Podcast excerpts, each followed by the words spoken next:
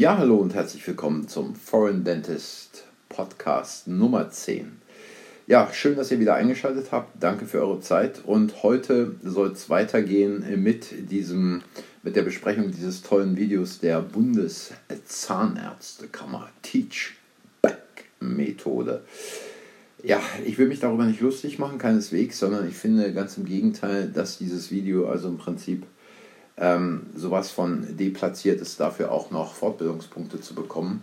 Es ist immer schön, wenn man äh, Anregungen bekommt, wie man Patienten optimal beraten kann, insbesondere jüngere Kollegen, die da wenig Erfahrung haben, die auch im Studium wenig Kontakt äh, damit hatten, zu lernen, wie man mit Patienten über Preise spricht, denn letztlich ist es alles eine Frage des Preises, aber wenn man solche Videos veröffentlicht, dann muss man sie natürlich auch entsprechend äh, derart gestalten, dass die Methode, die man da präsentiert, nicht nur funktioniert, sondern es nicht rüberkommt, als wäre man der Oberlehrer da als Zahnarzt. Aber bevor es mit dem Video weitergeht, ähm, vielleicht eine kurze Sache.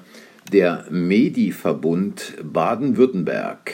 Und ich wusste bisher nicht, was Medi ist, aber man lernt nie aus. Ähm, da schreibt also die ZM, Medi fordert 3G für Arztpraxen. Medi Baden-Württemberg plädiert, Notfälle ausgenommen, für die 3G-Regel in Arztpraxen. Sollte es Ärger mit der Kammer oder der KZV geben, verspricht der Ärzteverbund finanzielle und juristische Hilfe. Ja, ähm, Medi-Verbund ist ein eingetragener Verein, ein freier Verband, der die politischen und wirtschaftlichen Interessen seiner Mitglieder vertritt. Da kreist mir der Hut, äh, da fällt mir nichts mehr ein, wenn also Ärzte fordern, nur noch 3G in ihren Praxen zuzulassen.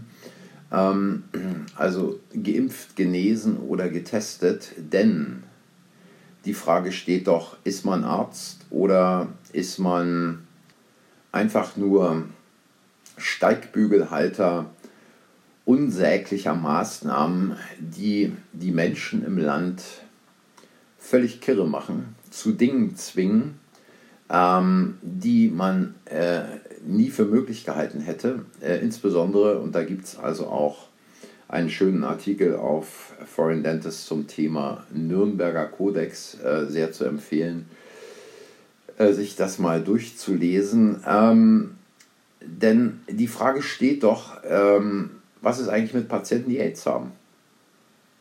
Wie viele Patienten, die AIDS haben, geben diese Erkrankung in der Anamnese nicht an? Habt ihr darüber schon mal nachgedacht?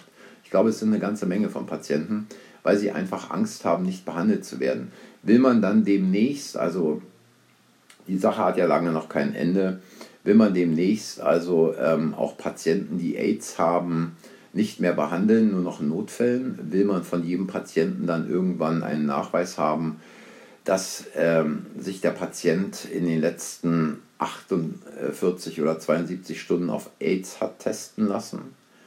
Ähm, will man Patienten dazu bringen, einen Nachweis zu erbringen, dass sie keine Lungentuberkulose haben? Immerhin sterben im Jahr etwa 1,5 Millionen Menschen an Lungentuberkulose.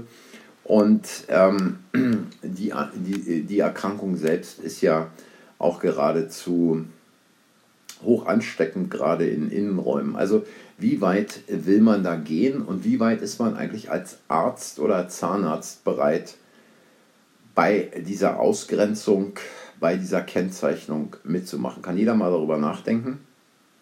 Und ja, jetzt also weiter zum Video der Bundeszahnärztekammer.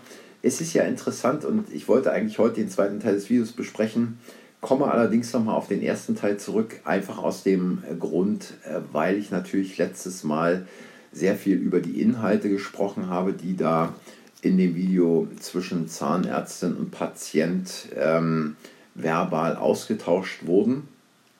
Aber Worauf ich heute da nochmal eingehen will, sind die Prozessabläufe, also die Prozessabläufe in der Praxis. Also ich stelle mir beispielsweise die Frage, ein Patient kommt in die Praxis und hat wahrscheinlich einen ganz normalen Termin, also einen Befundtermin, äh, mit, der, äh, mit den Beschwerden oben links äh, am Sechser äh, bekommt dann eine Röntgenaufnahme, bekommt anschließend eine provisorische Füllung und wird jetzt nach der Füllung wieder in den Wartebereich gesetzt. Ich stelle mir die Frage, warum setzt man den Patienten wieder in den Wartebereich?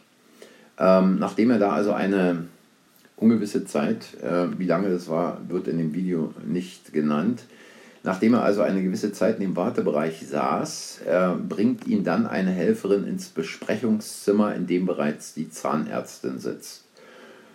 Ja, ähm, was mir da aufgefallen ist, die Zahnärztin steht nicht auf, äh, als sie den Patienten begrüßt, in dem Moment, wo er, wo er das Zimmer betritt. Ähm, begrüßt hat sie ihn wahrscheinlich vorher, aber ich glaube, dass es also auch eine gewisse Art von Höflichkeit ist, Zumindest ähm, gab es das früher mal, dass man aufsteht, wenn ein Gast den Raum, das Zimmer betritt und sich dann quasi und dann auch aufgefordert wird, sich hinzusetzen, dann nimmt man selber Platz.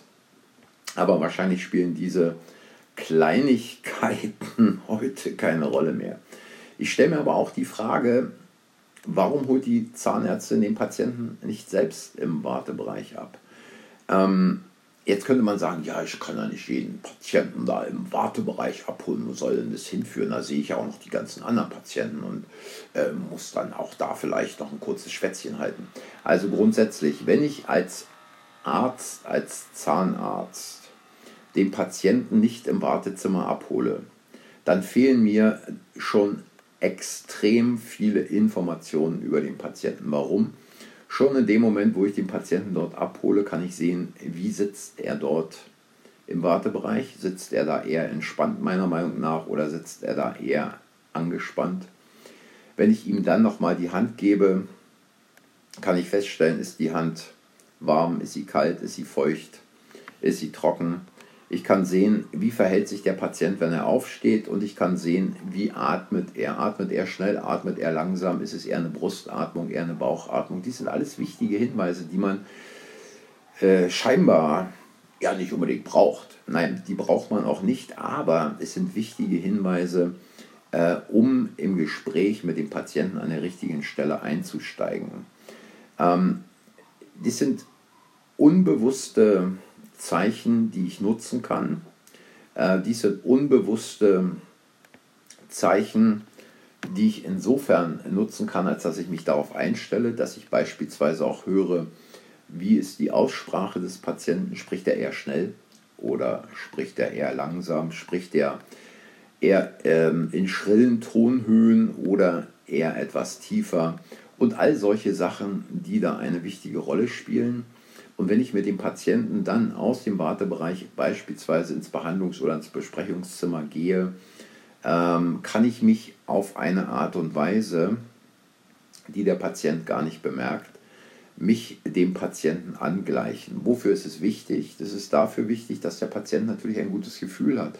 Und ich stelle mir die Frage, inwieweit kann ein Patient ein gutes Gefühl haben, wenn er zwischendurch nochmal irgendwo geparkt wird für wie viele Minuten auch immer, spielt ja keine Rolle. Ähm, denn ähm, ein Patient möchte gern so schnell wie möglich darüber aufgeklärt werden, was ist es und wie kann es therapiert werden. Also stellt euch einfach mal vor, ihr kommt irgendwo zum Arzt, ähm, habt den Verdacht, da ist irgendwo etwas, was euch nicht so richtig toll vorkommt. Der Arzt macht gewisse Untersuchungen und lässt euch erstmal schmoren, bevor dann die Röntgenaufnahmen, die CT-Aufnahmen ähm, oder irgendwelche anderen, beispielsweise Laborwerte, besprochen werden. Und ähm, ihr werdet dann quasi von einer Assistentin, von einer äh, Krankenschwester irgendwo in einen Raum geführt. Es bringt nicht unbedingt sehr gute Gefühle beim Patienten hervor. Und in dem Zusammenhang würde ich auch nochmal sagen, ähm, ist es wichtig, darüber nachzudenken, was erwarte ich eigentlich selber, wenn ich in so einer Situation bin. Wie möchte ich gern selber behandelt werden? Welche Vorstellungen habe ich davon?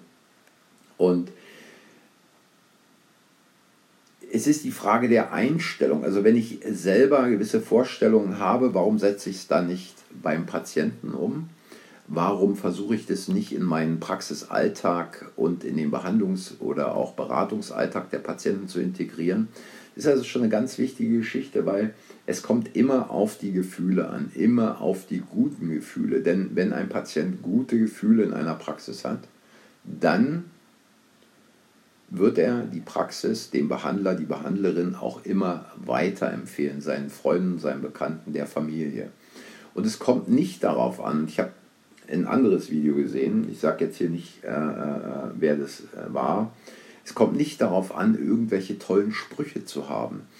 Irgendwie wie ein ähm, Gebrauchtwagenhändler den Kunden davon überzeugen zu wollen, dass diese oder jene Therapie die richtige sei, auch wenn sie teuer wäre, weil man dann Garantien und Tralala und Pipapo und alles sowas hat.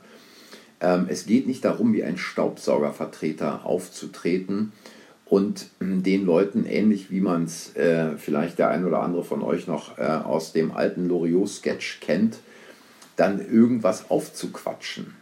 Darum geht es nicht, sondern es geht darum, dem Patienten ein gutes Gefühl zu geben und im Kopf gleichzeitig zu wissen, wie trete ich dem Patienten gegenüber, mit welcher eigenen inneren Einstellung und wie kann ich es für den Patienten so angenehm wie möglich machen. Nicht nur, dass er versteht, was ich sage, sondern auch, dass er letztlich sich ja ähm, schon gut aufgehoben fühlt. Und ähm, dies sind eigentlich die wichtigsten Dinge. Da kommt natürlich auch noch hinzu, und da komme ich nochmal auf dieses Video zurück, der Bundeszahnärztekammer, da stelle ich mir die Frage, warum tragen eigentlich beide in diesem Gespräch Masken? Also die Zahnärztin, wenn es ein Patient wäre, der jetzt äh, 70, 75, 80 wäre, hätte Schwierigkeiten, die Zahnärztin zu verstehen. Der Patient kann auch nicht das Gesicht der Zahnärztin sehen. Ähm, also warum trägt sie Maske? Ähm, warum trägt der Patient eine Maske? Jetzt könnte man sagen, ja, vielleicht hat der Patient ja Covid, muss man ja vorsichtig sein und so weiter.